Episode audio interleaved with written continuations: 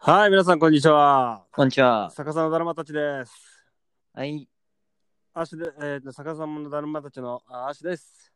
しんです。はい今日は、えっ、と、遠隔で、ちょっとね、あの、二人とも離れた場所で録音してみようということで、ちょっと新しくチャレンジしてみてるんですけど、いや、やっぱなかなか難しいですよね。はじめ、うん、結構手間だったよね。そう、ハードルだけかなって感じがある。そうだよね。今、テイク3かなテイク3だね。テイク3だから、ちょっとなんだろう、もう最初の部分だけ何回かやり直して、あれ取れてなかったじゃんみたいなのがあったそのうでそうそうそうそうそう。 ね、ちょっとね、その最初の導入部分だけちょっと慣れた感じはあるけど、うん、まあ、緊張がほぐれるっていう意味ではいいのかな。確かに。はい。で、今日は、えっ、と、なんだか、えっ、と、なんかツイッターで、うん。あの意見をね、質問箱で募集したところ、うん。まあ、いくつか質問がね、来たんですよ。はいはいはい。うん。じゃあ、それ、フレーズやっていきますはい、じゃあちょっと読んでみてもらいましょう。はい。えっ、と、一つ目の質問。はい。まあ、匿名さんからですね。匿名さんですね。そうはい匿名の方だよね。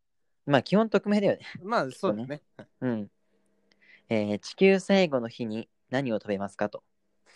地球最後の日ね。地球最後に何を食べるか。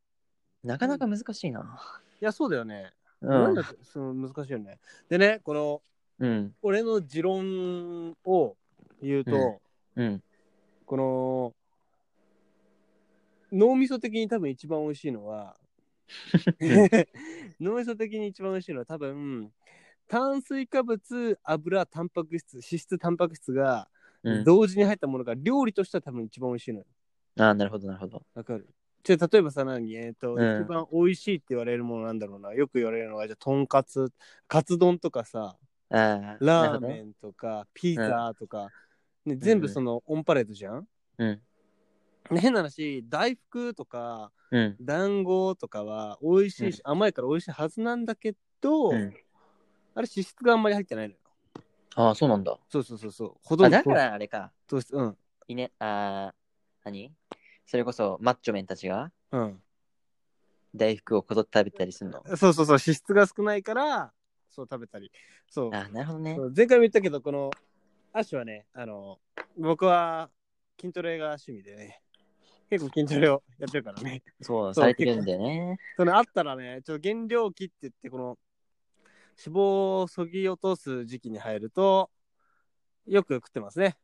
は食っい。てますね。はい。シンナと同じじゃあ、で、なんじゃあか、何、さつまいも足はとか。はい私は地球最後の日にも大福食べてるんですかでじ筋トレして。じ時期によっては大福あの大福とか、あの、じゃあ、アッシュは地球最後の日、減量期だったら何も食べないんです かかもわからないですよね。あの 知らなかったら、そうっすよね。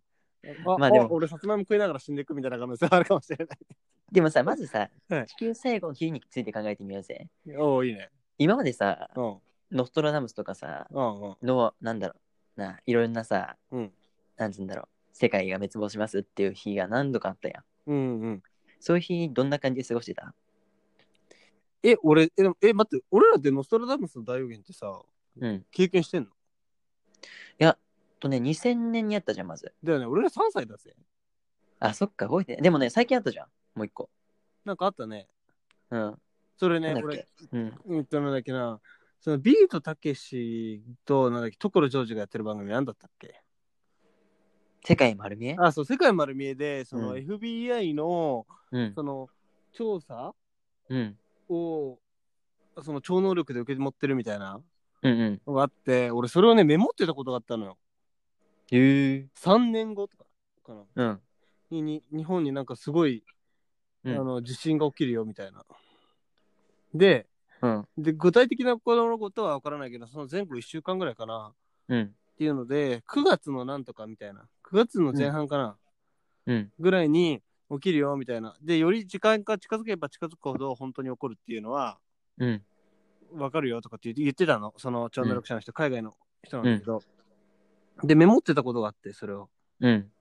その下手に信じちゃってさ小学生の頃だなあそあ、したら、確かにねそしたら本当にね、震度ね、うんえっとね、い6とかそれぐらいなのが起きたんだよ。あの、東日本大震災じゃないんだけど、うーん。そえ、何それはじゃあ、アッシュが住んでるところで。そうそうそうそうそう、住んでるところで。あら、それはすごい。あ、住んでるとこ、あ、ところでっていうか、日本でね。あ日本でねうんあーなるほどね日本で日本でうん起きるよって言ってて、そあーの東そういう北東北ことかどっかで起きたってことそうそう。うんあ、なるほどね。で、ええー、と思って、うんうわー、怖えーとかと思ったけど、うん。あの、まあ、たまたまなんじゃないかな、みたいな。うん、まあ、大概そう。大概そうだ な。で、で、で、うでん。それより、あ、そう、小学生ぐらいの時にそれを知って、うん。中3ぐらいかな、その東日本大震災ぐらいの時に、うんのが、いえっと 3, 3月11日だったじゃないうんそれの前の年の9月ぐらいだったんだよ。うん。だから、その多分その後から言われてるのは、その前触れっていうか余震的なものだったんじゃないかなって言われてんだけど、うん。でもし俺自分が超能力者だったらさ311の方言うに決まってるじゃん。言うに決まってるそっねち。の世界から。うんガセなのかなとかと思ったりはするけど、まあでもなんかそんな、おおとかっていう出来事を一回経験はし,、てはいるけど、まあだまあでもあんまり信じないは信じないか な。あーまあ、アッシュはそんな感じがするわ。そうですね、結構。うん。なんか、マヤ歴だな。マヤ歴で地球最後の日の予言うんがね、2000、何年だな。2012年へえ。ぐらいにあったんだよね。うんうんううんん。それで、そう、僕はその時に、うん。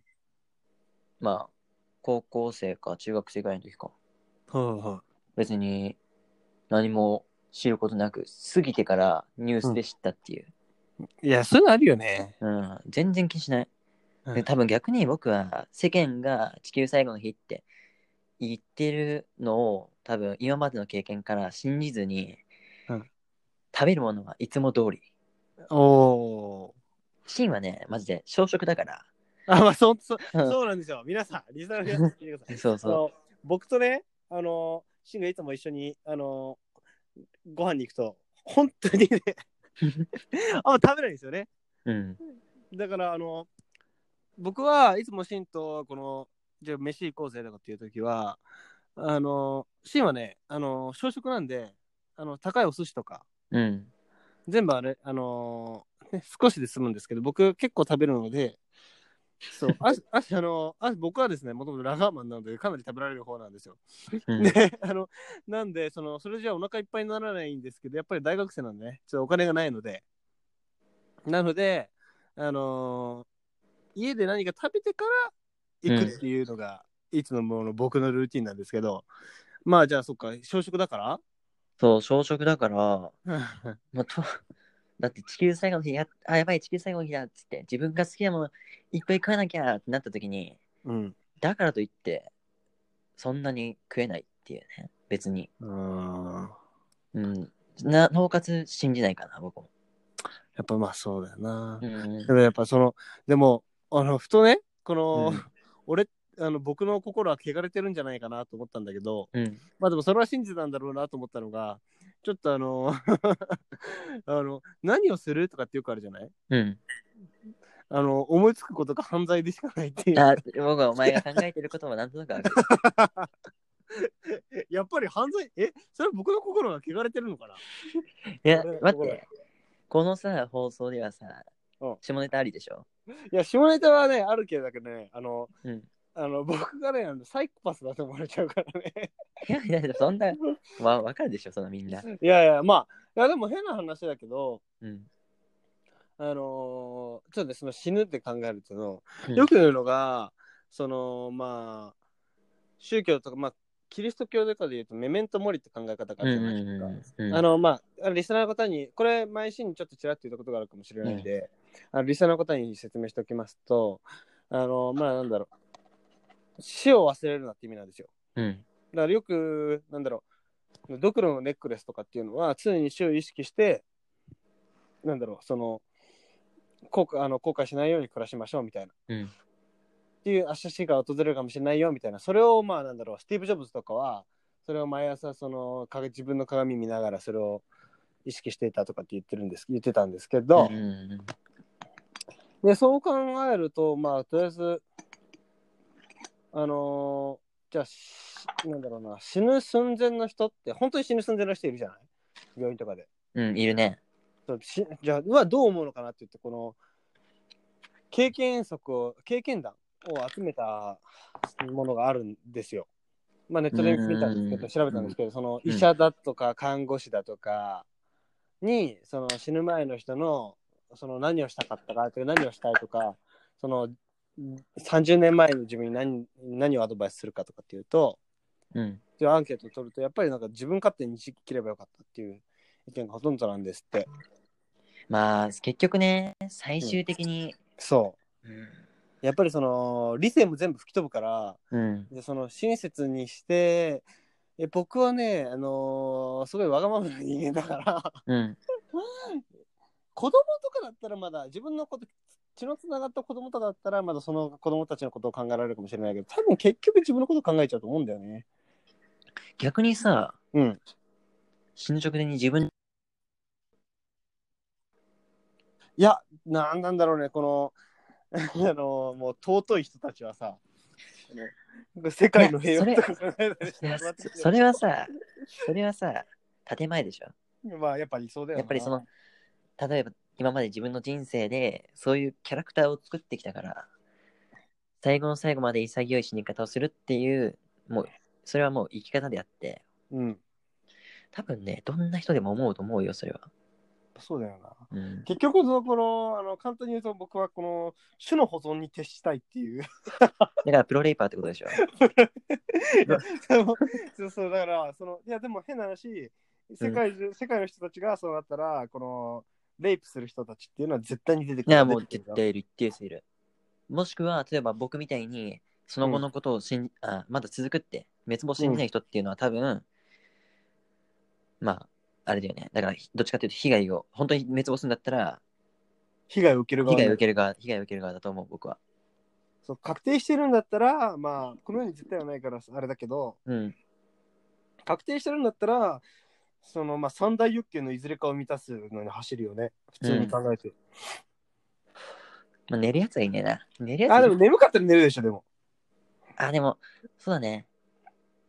ああもうちょっと超眠いんだけどってやってたら寝るよねどういう世界の滅亡かによるな、僕何するかは。うんじ、じわじわと。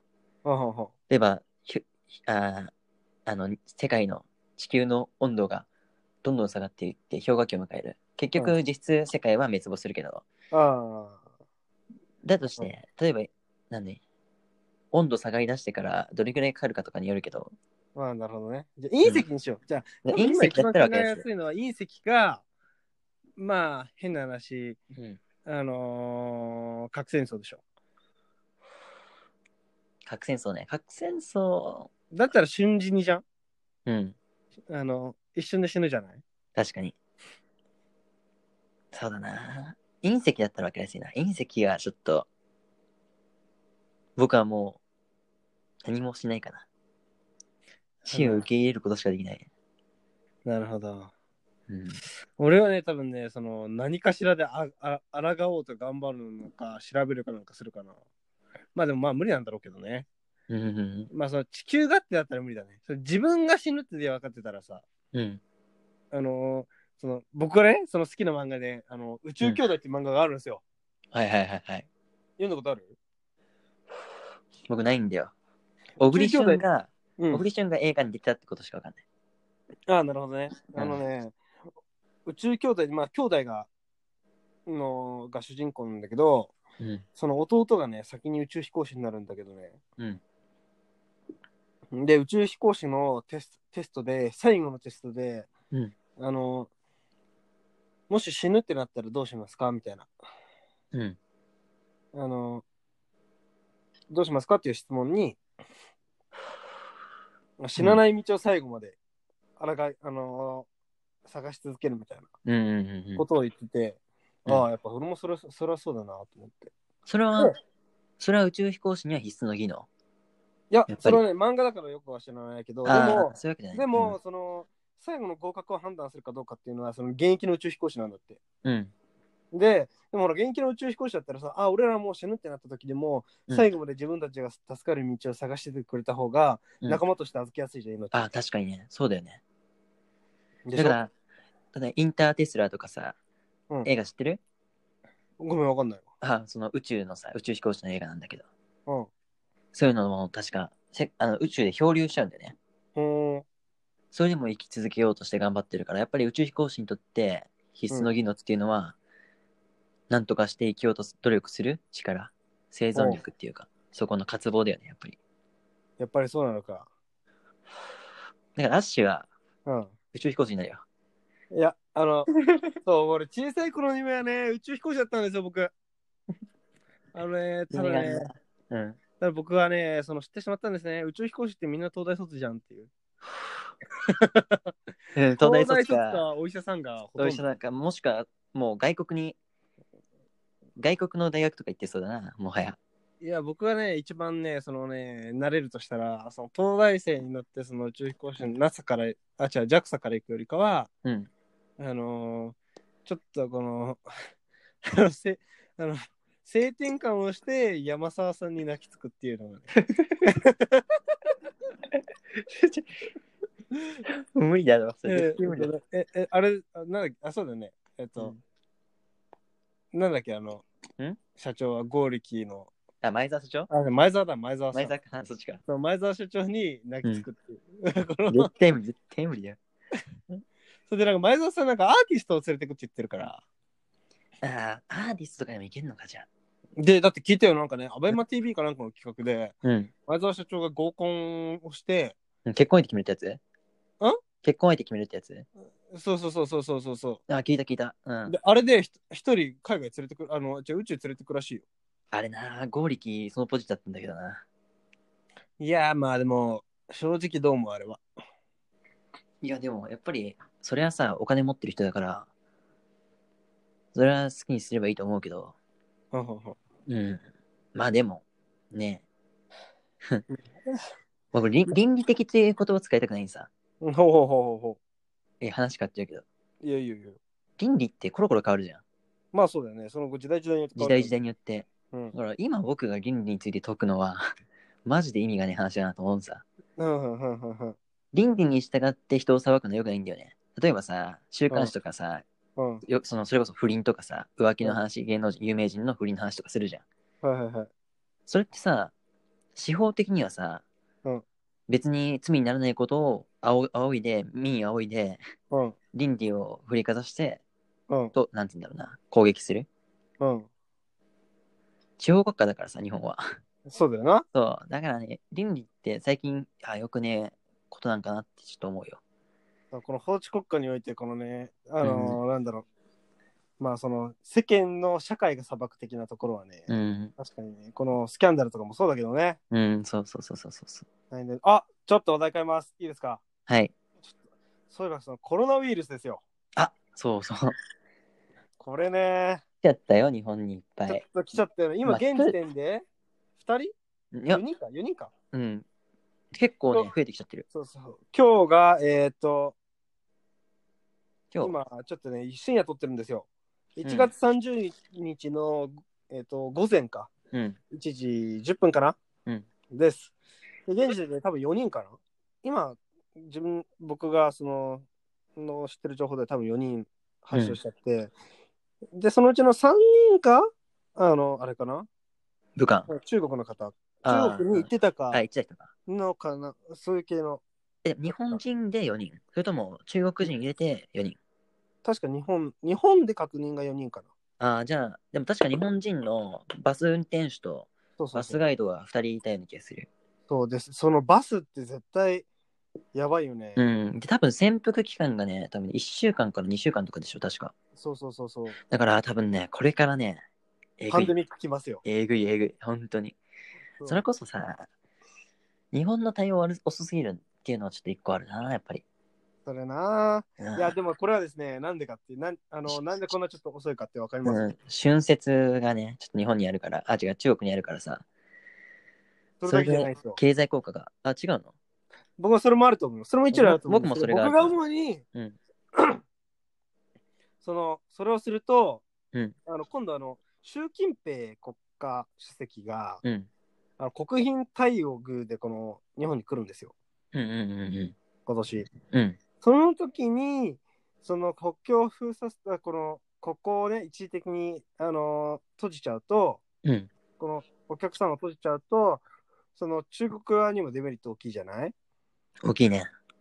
それで、なんでだよっていうことで、文句言われちゃうからかなとかっていうふうには思う。これから、でそれでもしその話が流れちゃったりしたら、まあでもさ、そういうこと言ってる場合じゃなくないまあまあまあ。でね、もうやっと動き始めたしね。うん、そう、やっとだよ、やっと。おで、うんこれでツイッターでね、面白い記事も見つけてね、うん。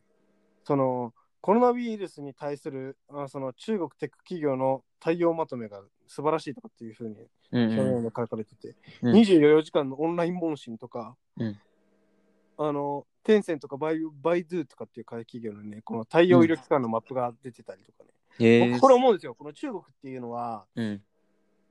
まああの中国共産党政権下なので今はうん。あのやっぱその一党独裁なので決定が早い決定と行動が早いわけですようん。うんなので、あの、これでオンラインの受診が爆速で進むんじゃないかなと思うんですよ。確かに。これでオンライン診断とかの、この、ね、あのー、垣根が、うもうんしょ。うがないからって言って、この、うんバーって全部突破、あのー、取っ払われて、うんあれ、オンラインって普通に案外その、うまくいくじゃないっていうのが分かったら、もうね、すごいことになるね。これはすごいよ。うん。で、わざわ医ざ療もだって、あのーそこうれほど今中国、ね、資産もいっぱいある大国ですから、うん。一気に進歩するな、そこれの一気その分にギ野。ューンってくるんじゃないかなとう思って、ん。これはすごいなと思って。確かに。でも、あれだよね。ややっぱコロナウイルス今ちょっと怖いな。そうで、僕ですね、あのー僕ら普段あの関東圏内、関東じゃないですか、住んでるとこうろ。ん。で、僕、ちょっとその、あのー都内にね、うん。この、行くんですよ。今週末。あら、そ僕れもがね、昨日決定しまして、あ、そうなんですかそうなんですよ。あの、研究の、う研ん究室のこの手伝いでちょっと行かなきゃいけないんですけど、あらあら。あのー怖いこと聞かれまして、はいはい。 あの教授に、お前、あの、行くけど、コロナウイルス大丈夫って言われて、大丈夫ってどういうことなんだよ。あのちょっとよおくわ互いかんない企業研究らしいんだけど、うん。企業との共同研究なんだけど、うん。ほら、それで、え、それってもしかして、あの、かかっちゃったら責任取れないよとか、そういう話なんですかとかって、いや、そういうわけじゃないと思うけど、とかって言われて、まあ、でも来ない、来たくないって言ったら来なくていいからな、とかって言われたけど、うんまあ、でも興味がある分野なので、ちょっと行かざるを得ないんですけど、いや、僕もね、実は、金曜日ですかはいはいはい。金曜日にちょっと東京にちょっと、就活で行くんですよね。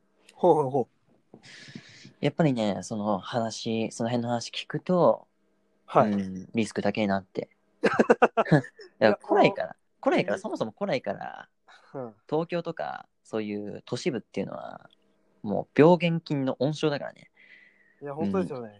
だからわざわざ集まって住むっていうのは、今のこのインターネットオンラインどこでも仕事ができる時代に逆行してると思うんだけど、いや、それはね、本当にそうだと思う。うん、でただ、でも、なぜその、あのー普通に発展してるかっていう、東京とか発展してるかっていうと、地理的要因も大きいと思うのよね。まあまあまあ、それはそうだよ。平野だからさ、うん。なおかつ、大体日本の中心で海に面しているっていう。えーじゃあ、まあ、本当、ただね、その日本、あの、東京のこの一極集中な形ね。うん形もまたそろそろね、こうのん。オリンピック後に向けて、そろそろ崩れ始めてんのかなとかっていうのは、うん。あとはもう首都直下型地震のメリあデメリット大きすぎるからっていうのもあるかもしれないね。そうなんですね。 うん。まあ、それこそ地球最後の日とか日本最後の日が近いかもしれんない。いや、でもね、あの、 この間面白い記事を見つけて、はい。あの海抜が15メートル上がると、うんあの千葉県が陸の孤島になるってい完全に東京沈んでん じゃん。う。いや、本当に東京もだいぶ沈むっていうのを見て。あいやの、天気東京の、読めなと思って。天気の子見ましたあ天気の子見ました。はい。東京沈みますからね、あれ。 そういう意味ではね。うんそいういう意や、味でこれははちょっとこの、聞いてくださってる方によっては、その別にその、失礼な意図はないぞね。いやそうですこれ。ねちょっとあんまりそうそうそうそう。あの、勘違いなさらず、うん。僕らもよくちょいちょい都内は行くのでね、うん。好きな場所ですし。いいところではあるんですけどね。友達もいやっぱぱい住んでますしね。りうん。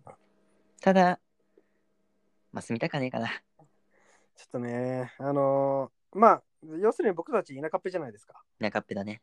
田舎っぺですけど、やっぱり、ねアクセスはいいとこだけど、ちょっと田舎っぺなんでね、僕らうねん。あのー満員電車はちょっとやっぱり、ちょっとね、どうしてもダメかな。そうで、満員電車っていうのは本当にかなりのストレスを、うん。あのー食らわせるので、人間、うん人体に。あ、その、アシュのその専大学の専門が、まあ、脳科学だったり、電気だったりするんですけど、うん。なんだろう、その人間の脳みそから、この、ちょっと AI に移そうぜみたいな、そのニューラルネットワークとか、まあそういうちょっと難しい言葉があるんですけど、うん。とかをするために、ちょっと人間の脳についてめちゃくちゃ学ぼうぜみたいなことを今やってたりするので、はい。そうだからあの、ちょっとだけそういうとこ詳しいんですけど、はい。まあでもそのすごいストレスなんですよ。いや、だって、いや、僕は全然さ、そっち系の話はわからないけど、うん確実に、その、ストレスかかって、うつのリスクとか上がりそうだよね。ほんとそうん。う。いやだってその仕事を辞められないで、うん。なくなっちゃうって、うん。相当追い込まれたりするじゃない多分都内とかのあ、まあ要するに、要するに過労死の過話でし労ょ、死そとれかは。のうん過労死の話で言うと、うやっんぱ通勤時代とかのこの通勤時間とかのこのストレスは絶対あると思うんだよな。あるあるあるある。正直ね、なんだろう。かなり無駄な時間だよ、通勤時間って。いや、ね、本当に思そう、特に、いや、ガラガラのさ、電車の車内とかあったらさ、うん自分で本読んだりとか、携帯いじったりとか、何か、その、することあるじゃう。ん。うんうんうんストレスの発散でもさ、あるけほうど、ほ満員電車ってガチで何もできない。ういや、本当にそうよね本。うん。しかもさ、男性はさ、うんね、痴漢のリスク。いいや、それはね、思う。本当に思う。常にあるじゃん。あれは本当に、あの、いや、カメラ導入はもちろんのこと、うん車内カメラも導入はもちろんのこと、うんやっぱあの男性専用車両は作るべきだと思いませんそう。女性専用車両だけ作ってる意味がないよね、やっぱりね。なんでその女性、女性って、その僕はもうね、逆差別がね、この世で成り立ってるとかって思うんですよね。いや、わかりますよ。ちょっとね、男性こ蔑視れね、の時こ代れ、ね、でも、リスナーの方によってはかなり批判を浴びがち、浴びるかもしれない。けど、ちょっと恐れずに言ってみます。どうしますいや、言いましょう、これは。言います。あの思うよ。僕僕今日パッと思ってツイッター見てて思ったんですけど、はい。その女性ののうん生理痛が辛いと。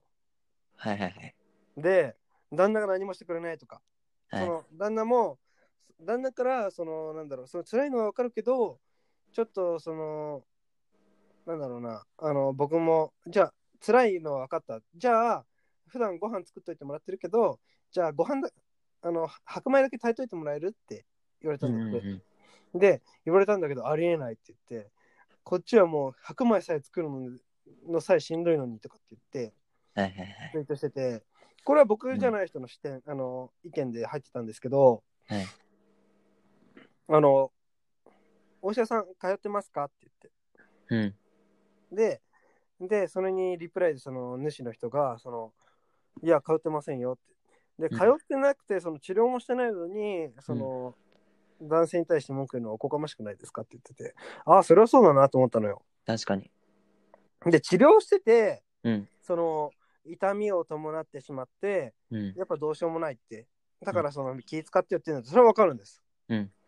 その、生理痛で痛くて、その産婦人科通ってるけど、痛いからっていうんだったら、うんまあ当たり前に、その男性、いや、男性とは、男性、女性問わず、みんなその、思いやりを持って接するべきだと思うんですけど、はいはいそはのい。実生活に痛みを伴うって分かってるのにもかかわらず、その、適切な医療機関やに受診したりしないうん。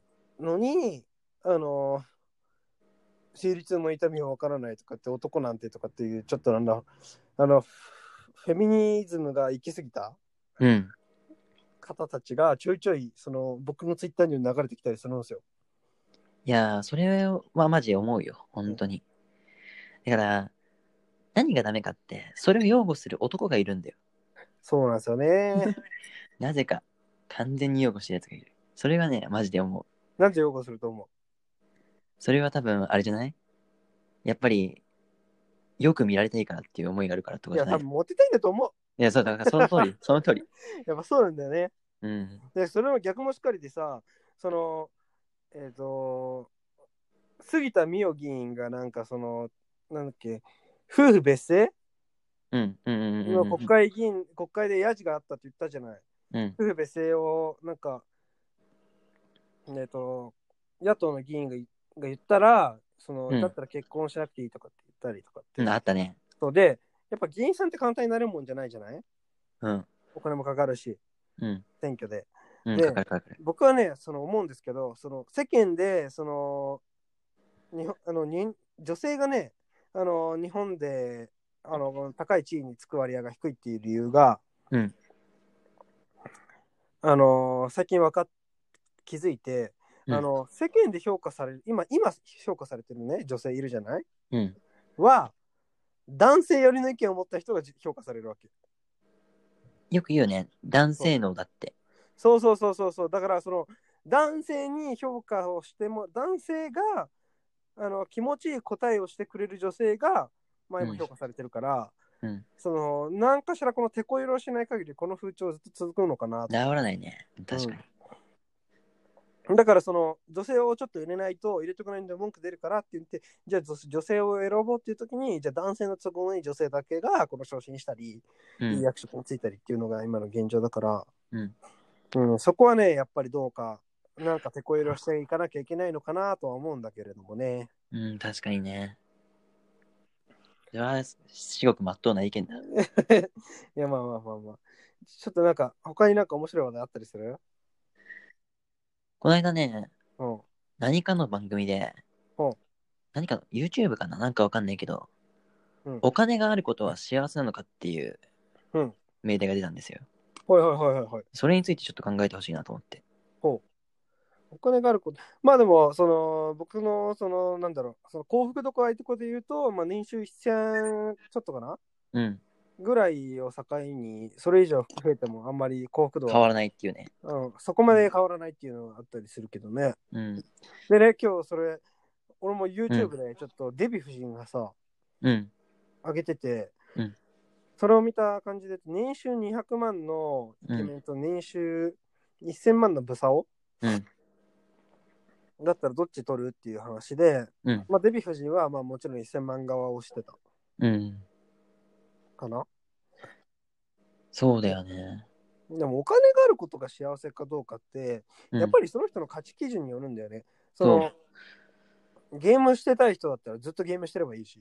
そうえ今の時代そんなにお金があることって必要なのかなって最低限度生きられるだけあればほとんどの趣味っていうか自分がしたいことはできるじゃだからやっぱりベーシックインカムとかって言って、そのんね、一定額をその国民に配布して、うんでまあ、さいまあ、せ次なんだろう生活できる程度の、うんうんうんまあ、だいたい8万とかって今言われてたりする、5万、8万とかって、8万かな、8万って言われてうるん8万ぐらいあげれば、うんまあ、8万ってまあ、カツカツにすれば生活できるじゃないできるできる全然できる僕なんかもう小食だから飯は全然やらねえしなそのまあ、で大学生の俺からしても、うん、まあ、結構食うけど、うん家賃込みでも、まあ、頑張りゃいけるなって感じなのよ。うんで、プラスバイトでさ、ちょい週2、3すればさ、うん2全万ぐ然らい入ってねくるじゃないうんで、それで、いや、俺は幸せだっていう人はいるよね、絶対。いるよいるよこの間ね僕動画を見た時に、うんまあその人はねもうある程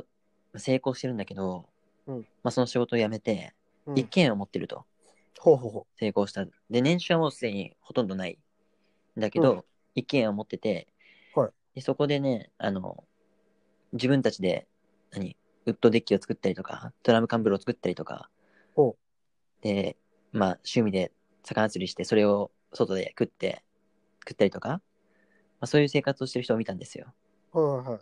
でその人たちっていうのはもう完全にもうすごい田舎に住んでてで、はい収入もほとんどなくてたほだそのまあそまあ言っちゃ悪いけど YouTuber だから、うまあ、んある程度お金はもらえてるんだろうけど、ほでも何普通のお金持ちができないような生活を僕たちもできるような生活を行ってお金をもらってるんですようんうん。だから、まあ、お金があるなしで幸せかどうかっていうの変わるのは変わらないと思うんだよな。うん。まあ、だからその承認欲求を満たしたい系の人だったら、うん。まあ変わるんだろうけどね。うん。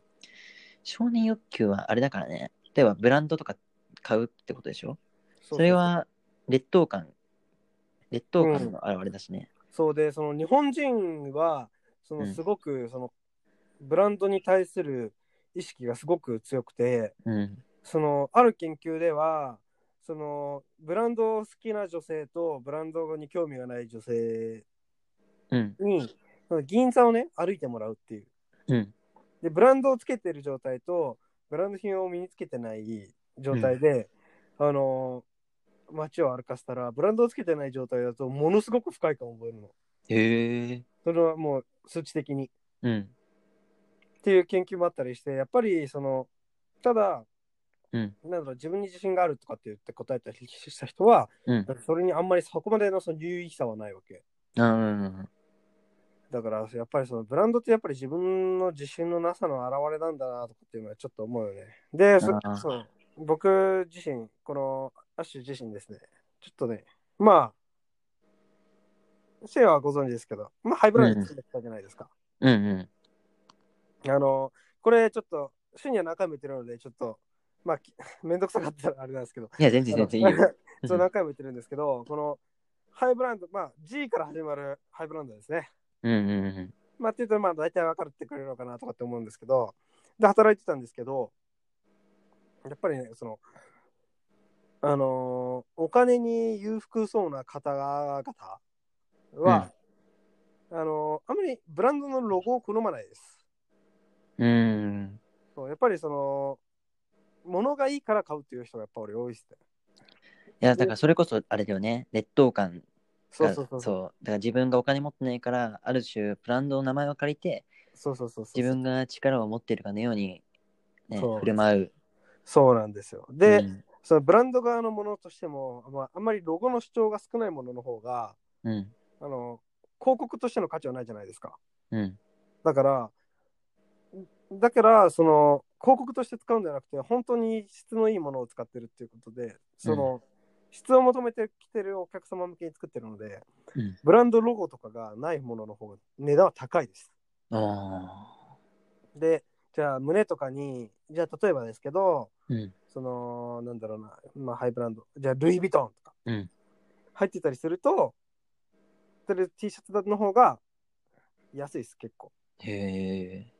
で、案外その分からない、あの、そ素材だけとか、うん。ものの方が案外お値段が高かったりします。でも、あの、例外はもう全然いっぱいありますけど、その形で分かるとか、デザインでとかっていうものの方が、お値段が高かったり、あと富裕層の買った人とかはそういうのがえら好きだったりする。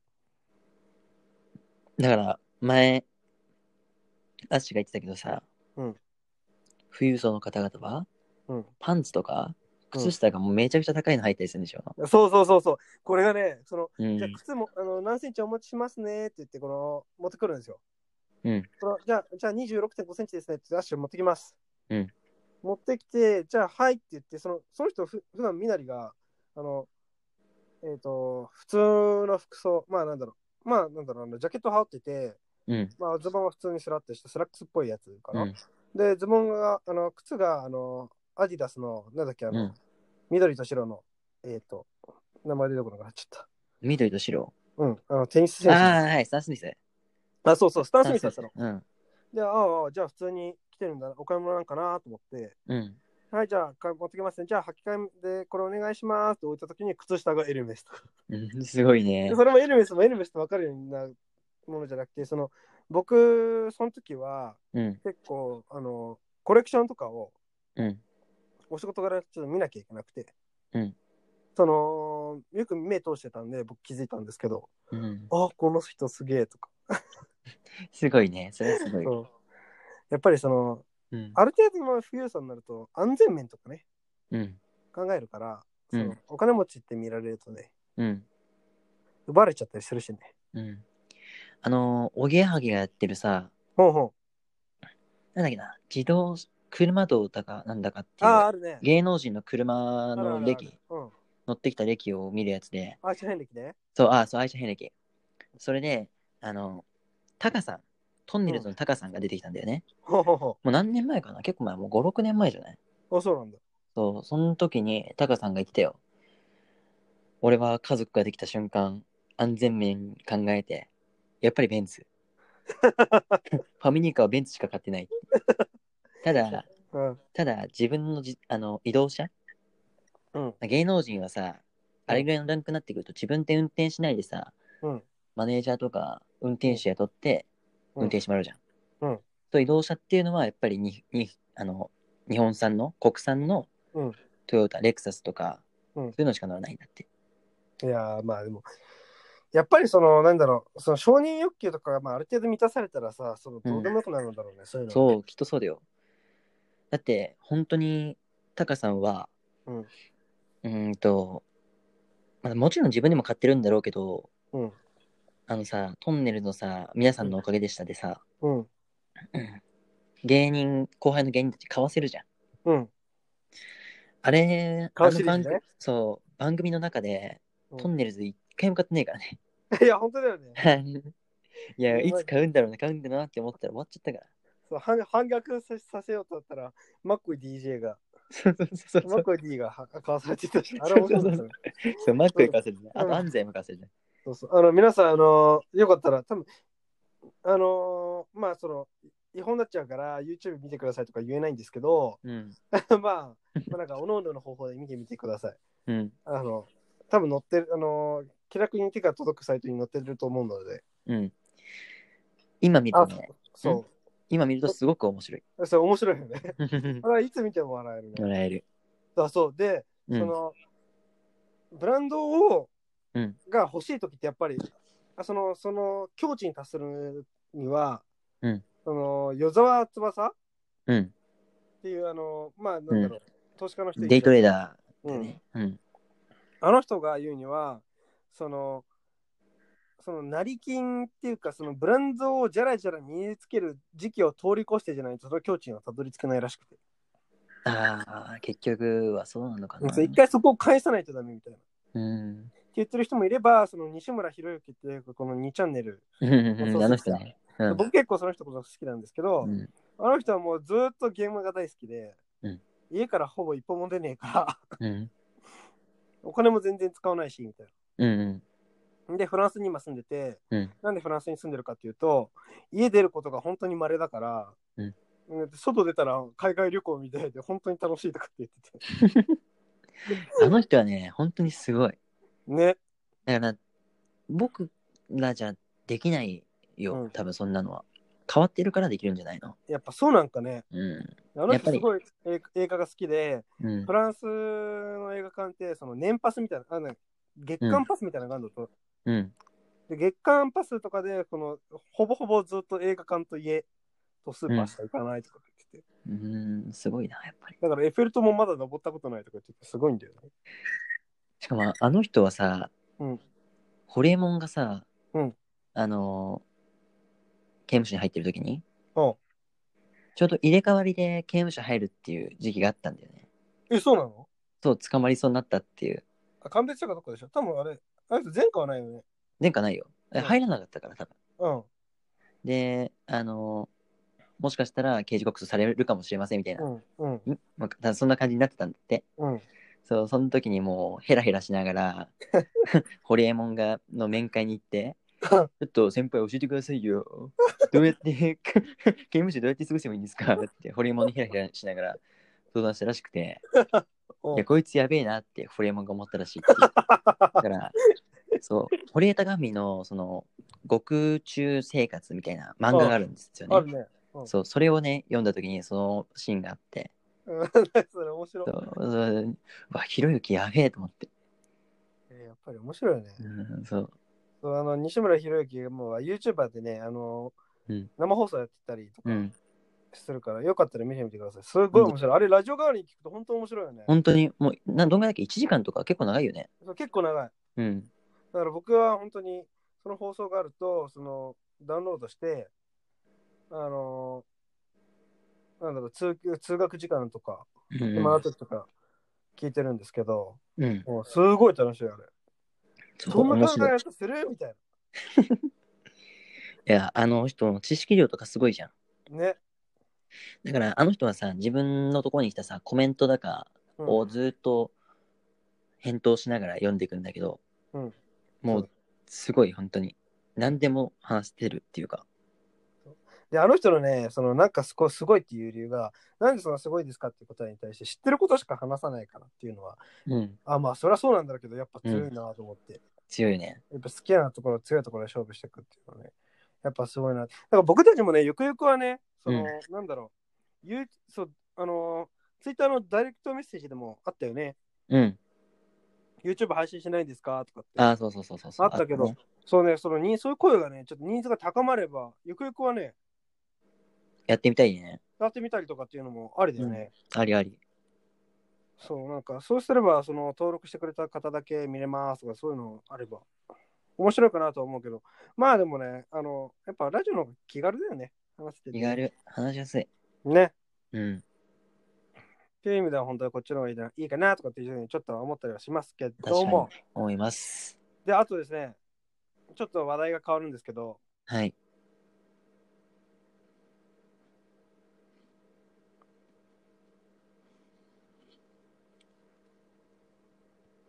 一度も授業を、うん。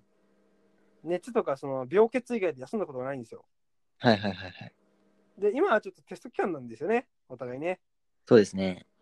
でなんですけど、今日ですね、あ、じゃあ昨日ですね、うんうん。あの、朝方6時ぐらいまで勉強してたんですよ。はいはいはずっと徹夜で。い。うん。で、1限が9時半からなんですよ、そのテストは。うんうんで、9時半からで、いやー、じゃあちょっと8時半ぐらいまで寝れるなと思って、6時ぐらいに寝,、寝たんです。はいはい。起きたらね、お昼の12時半だったんです よ。あれあれ僕、その、そんな裕福な家庭じゃなくないので、はいはいはいあはいはい。のー授業とかもう時給換算するとすごい値段じゃないですか。すごい一回ですね3万とかなんか3千、うん、とかするじゃないですか。はいはいはい。そうで、すごい大事だと思ってしっかり聞いてるんですよ。あ、しかも、アッシュは理系ですからね。そう理系ですからね。うん、さらに高い。そう。あのーう、ちょっと、後から追いかけてとかっていうのは実験とか入ってるとか、そううんは解い説とかあると、なかなか追いつくのが厳しいんですよね。はいはい。で、しっかり出てて、あのーなのに、あの初めてそのテストをね、過ごすということを経験してしまいまして、あら、っていうことは、テストを受けなかったということは、落とす音をします ね。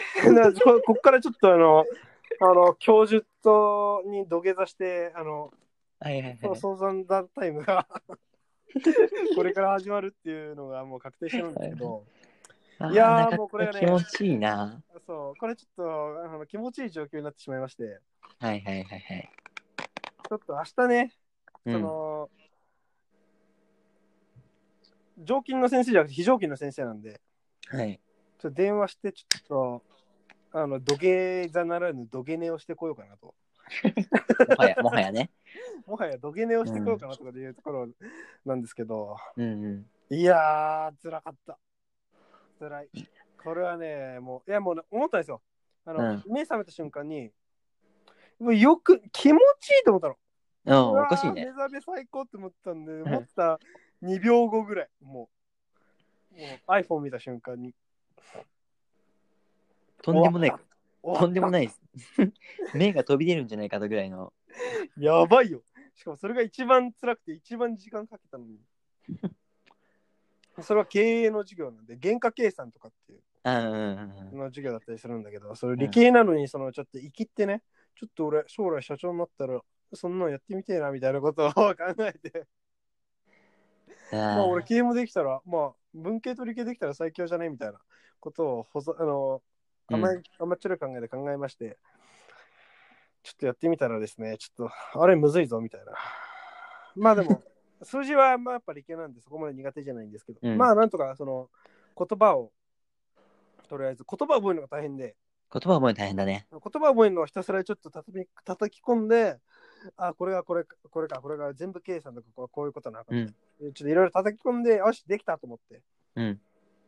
で、あのーその、僕、研究室が脳の研究室なんで、はいはいはい。 15分とかって寝ると、うん大体15分とか90分の受験が多いんだけど、寝るとやっぱ定着するんですよ。うん。定着させねばと思い、その眠さに勝てず、 あの、そういった甘えを盾にですね、ちょっと寝てしまったらやっぱり痛い目を見てしまいましたね。 仕方がねえ、そういうのは。いやーもう、これはね、ちょっと、まあ、んこ来年度、まあ、今年ですね、うん。ちょっとまた頑張りますか。頑張るしかないね。ああ、つらい。あまあ、あの、卒業はね、まあできるのでね、うん。単位的には余裕なんですけど、まあ GPA とちょっと成績が下がっちゃうのがね、痛いかなとかっていう。確いかやー、辛い。 泣きたい。に。大丈夫だって、そんな気にしないいやーね。さあ、あと、なんか面白い話ありました、最近。最近だと、あとは、なんだろうな。ああ。テレビ、これからのテレビについてとか面白いじゃないですかね。お、これからのテレビと。ほうほうはい。最近、その、なんていうんですかね。新しい時代が来てるじゃないですか。例えば、じ、なんていうんですかね。一般の人が気軽に配信できるこの状況とか。ほう。ほうほうほう。あ、今我々もそうですけど。そうですね。で、ちょっとね、今日面白い話あったんですよ。はいはい。あの、メンタリストの大悟わかりますあれもしかして僕も見ましたよ、それ。見ましたあの、スカッと。はい。あの、じゃあちょっと概略僕から説明させてもらうと、どうぞどうぞ。あの、坂本プロデューサーでしたっけ、確か、TBS のですね。そうそう。うんの坂本プロデューサーっていう人に以前その大悟がそのテレビ出始めの頃にそのなんか圧力をかけられてね、うん。赤坂を歩けなくしてやるぞって言われたらしいんですよね、はいはいそこででその後にその大悟は大成功してはい。はい。で時期を置いてこの間その TBS のオールスター感謝祭はい。オールスター違うななんか感謝祭ですよねオースター関数です、確か。かで、うんに出た時にそのあの坂本プロデューサー元気ですかって言ってね うん。あのーう赤坂歩いてますよってお伝えくださいっつって、でスカッとジャパンみたいな、胸スカが、それもね、あの、まず、その前に、うんあの、カジサックってはいわはかい、りますカジサックのチャンネルで、うんその話をしたんですよ。そうね、うん。僕もそれそでこから飛んできましたよ。それがね、もう、そこで話したことによって、まず、ネット民っていうか、一般のもう布石を打 YouTube をっ見てたんる、ですよね、もうね。そう、YouTube を見る層が知って、で、そこで行ったことによって、もうかなりのそう。反最響が、初はね、このあるプロデューサーにって言ってね、うん圧力かけられたんですよって、赤坂の歩けなくされた、してやるって言われたんですよとかってね、カジサックを利用してね。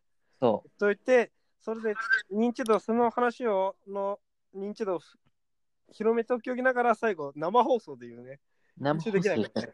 そうそうそうそうそうそう。あれは胸スカッとしましたね。しましたしました。だから、まあそその後に TBS に大悟が行った時に、うんあれですよね。確か、あの、TBS 内に派閥がいくつかあるらしくそうそうそうて、いい部屋に移動されて、いい対応されたっていう話を聞いたんですけ ど、そそううそうそうね、やっぱ敵のうん敵は味方だったりするからね。それでちょっと大悟はテレビ、テレビ業界の人たちを見直したって。そうそう。まだそんなに腐ってないっていう。うん。まあたでだもね皆さんよかったら見てみてください、その動画。もうね、これはね、本当に百分は一見にしかずじゃないけど、見た方が早いですよね。見た方が早い。わかりやすい。ああれはね、本当に胸がスカッとするんで、もしよかったら見てみてください。あ、そう、そういえば宮迫もね、今日ね、復活したね。あ、YouTube でね YouTube。でね。うん。宮迫、確か涙こぼしたよね。あ、そうなのでもね、正直言っていい。あの動画を見た瞬間ね、うん俺はね、うわ、うさんくせえと思っちゃったんだよね。やっぱ心が汚れてるのかな、俺は。いや、それはね、仕方ない。あのね、これちょっと薄めがちになる感じがちょっとムカつかないんちょっと薄めがちになりながらさ、 YouTube は、うんあれはさ、うん録画じゃん。うん録画しているところで涙を流したりとか、あと、何、表情をうんうんうん、ちょっとこう暗く話したりとかっていうのは、しちゃダメだな。生放送とかだったらさ、そうね、まあわかる。こらえきれないのが出ちゃったっていううんアピールにできるけど、YouTube のその動画でそういう面を出しちゃうっていうのは、ちょっと、編集できる環境でね、出してもそうらそえるう、しなかったってしいかうものは自分、が指図できるじゃないちょっとだそかうら多分そ俺、れはちょっとね俺、あの、あれね、一番ね、多分その、うん、視聴者がうわってくる部分は、ジーンってくれ、あの、成功するパターンは、うんあの、変なカット割りがあって目が赤くなってるとかねああ、そうそうそうそう。泣いてなくてそういう、そういうね、うまいところがなかったかなって僕はちょそっうそと思ううそうもっと頭使えばっていうところねうん。まあちょっとキザなとこが出たよね出たね。あそうそうでこの間ごめうんん、このブランドの話戻っていいうん、あいいよ。のね、ブランドの話でね、この、最近ね、欲しい、あの、ブランドについてそのすごく考えることがあって、その、なんだろう、自分のそのメンタル状態とかが良くない時に、やっぱ、その、ブランドが欲しくなるなって分かったのよ。うん、だかうら、んだからつまりブランド欲しいってのは自分に自信がない証拠じゃない確かに確だかから自分が新しいことに挑戦してなかったり、なんか向上心を持ってやってなかったりするから、に。うん。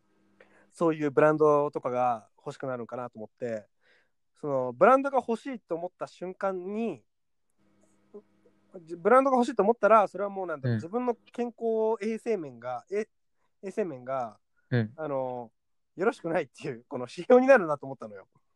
だから、そうか、ブランドが欲しいって思った瞬間に、何か新しいことを始めれば、そうその欲求を抑えることができるかもしれそうないってこ新としいかこと始めるとかそのやることをやるとかねうん。テスト勉強中にじゃあネットサーフィン見ててテストに自信がないからあの、その逃避じゃないけど、うんその置き換えじゃないけどそのブランドを夜買っちゃったとかうん。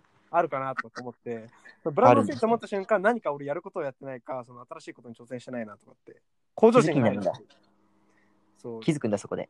そうそこで気づくっていうそのプログラムを今あのつい最近頭にぶち込んだっていうあ、確かに、それはそうかもしれん。じゃないだそうだね、その通りだよ。だよね。それを頭の中にぶち込んだけどさ、ね、新しいこと始めたり、その自分の努力を、うん新しいことじゃなくても、そのやるべきことやれたりとかさ、うん自分の自信を、そうんのブランドとかじゃなくて自分の実力で向上させる、自分自身で上げることができるし、お金も節約できるし、確かに。うんいいよね。いいね、それ。劣等感を持たずに、持たないようにするための一つの気づきというか、ちょっとお前、劣等感あるよって、劣等感あるって自分で気づかないじゃないって認めた気づかないねね。うん、難しいよ。そう。それを気づく指標にしようかなって俺は思うな。うん。アドラーの心理学とか読んだことあるありますよ、もちろん。劣等感の話あるじゃそう嫌われる勇気とかね。ん。そうそうそうそう人気になったよね。うん。あれにも書いてあったけどね、劣等感。やっぱり、ただの劣等感は別に悪いもんじゃないけど、それがコンプレックスになっちゃうとね。いや、本当にそうよ。そうすると、正当化しようとして、うん。そう、良くない。自分の境遇をね、そう。さに来て行動に移せなくなったりとかするから、周りなんかみんな思った以上に自分のことなんか見てないですしね。そうなんだよねえ。周りの目ってあんまり気にする必要ないって言うから。いや、とか言いつつ、いや、まあそれはそうなんですけど、やっぱり僕たちね、リスナーのことを考えて、いや、叩かれたらどうしようとかって考えながらビクビクした発言はしてますけど、いや、でも叩かれるレベルになりたい。いや、叩かれた方がやっぱりバズるはバズる んだろバうけズるどバねズ。る。うん。いや、だからもう皆さんに、あのー言っておくんですけど、僕らこうやってちょっと偉そうに言ったりするじゃないですか。ね、はいはい。小難しい話とかやってみたりするけど、うん。まあ、ハッシュタグ、自戒の念を込めてっていうのはね、うん。うん、うん。常につきまとうと、うんあ。のー思っといてくれれば、今後の放送も今までもそうです。すべてあの自分も含めてっていうの、自戒の念を込めてっていうのと、うんあと自分は棚にあげてっていう、そうだね。自分を棚に上げてね。自分を棚にあげて発言しますがっていうこの枕言葉がすべてついてると思えばね、うんつ、ついてると思って聞いていただければなとうん。思いますね。あテレビは嫌いだけど、テレビに出てるコメンテーターを参考にしていくっていう形で、ちょっと、なるほ ど。 そうだね。コメンテーターは、あいつら、ちょっとあれだからね、言葉悪いけど。まあまあまあまあ。まあそんな感じでね、はい。今後もやっていただけおもう少しで1時間、あと1分、2時間になっちゃいます。じゃあちょっと1時間ちょうどで切りますか。そうですね。じゃあ、新平君、今日のおすすめ本は、じゃあ嫌われる勇気とかでいいですかあ、嫌われる気でいいっすよ。あれは読んどいて損はないな。あれは読んでそうなんです。ベストセラーにもなりましたしね。なりました、なりました。じゃあ、どうしよう。なんかおすすめ、今日、今日おすすめなんかあるかな映画とかあります映画、映画ない、アニメ。アニメ。ボルト。ボルトね、最近ね、うん。楽しいよね。やっぱ、ナルトを見てた世代の人たちは、ボルト見たらもう感動しちゃうよ。僕ね、うん。あのナルトもずっと好きだったからね。いや、あうれん本当感動した。うん。で、あそう、ボルト、じゃあ、そのアニメ興味ないっていう人に、じゃあ映画僕今日紹介します。はい。あの、古い映画なんですけど、バッドボーイズっていう映画です。おおあのーウィル・スミスとかが出てるんだけど、めちゃくちゃ面白い。この黒人二人の警官が、ー。なはんい。だけど、もう超話題面白くて、うん本当に終始、 あの、笑い転げてるから、本当見てほしい。ワン、ツーって出てます。確かぜに。ひチェックしなくちゃいけないですね、それは。ぜひぜひ。はい。ネットフリックスで見れるかなおお。アマゾンプライムは、ああアマゾンの方はどうかなわかんない。忘れちゃった。うん。うんもしよかったら見てみてください。はい。はい、じゃあ今日はそんな感じで、はい。えっ、と、今日は逆さのだるまたちでしたの、アッシュでした。金でした。